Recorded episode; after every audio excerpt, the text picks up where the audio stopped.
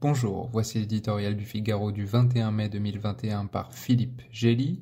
Urgence aux frontières.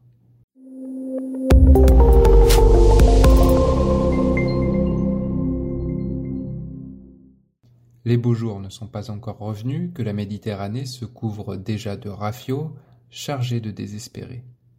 Des drames humains vus trop souvent sont sur le point de se répéter le profit cynique des passeurs et parfois des gouvernements de pays d'origine ou de transit.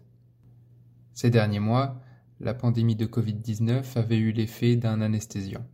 Face aux dangers sanitaires et à la fermeture presque généralisée des frontières, y compris entre les États membres de l'espace Schengen, la demande d'exil s'était provisoirement tarie et l'offre des trafiquants asséchée.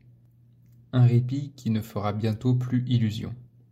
Pour les marchands de voyages clandestins, les affaires reprennent de plus belle, dopées par l'explosion du chômage et de la pauvreté engendrée par la crise dans les pays pourvoyeurs de réfugiés. Cette fois, les dirigeants européens ne peuvent pas jouer la surprise. Depuis les vagues d'immigration incontrôlée de 2011 et 2015, ils connaissent la donne et mesurent les enjeux sécuritaires, économiques et politiques.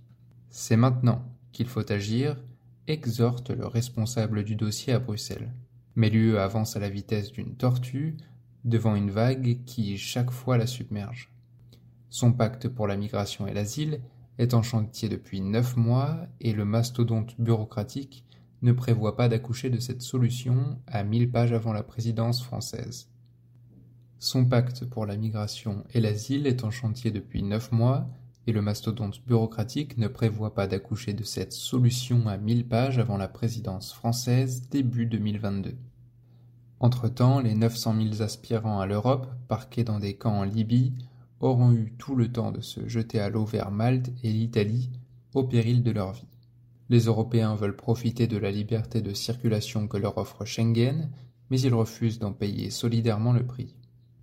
10 000 agents à l'horizon 2027 quand les États-Unis en comptent deux fois plus pour 2,5 fois moins de kilomètres à surveiller. Un quart des voyageurs entrant dans l'UE ne sont enregistrés nulle part. À défaut d'efficacité, les 27 continueront de se déchirer sur une meilleure répartition du fardeau, avec la terreur de voir des milliers de demandeurs d'asile s'inviter dans les prochaines campagnes électorales en Allemagne et en France.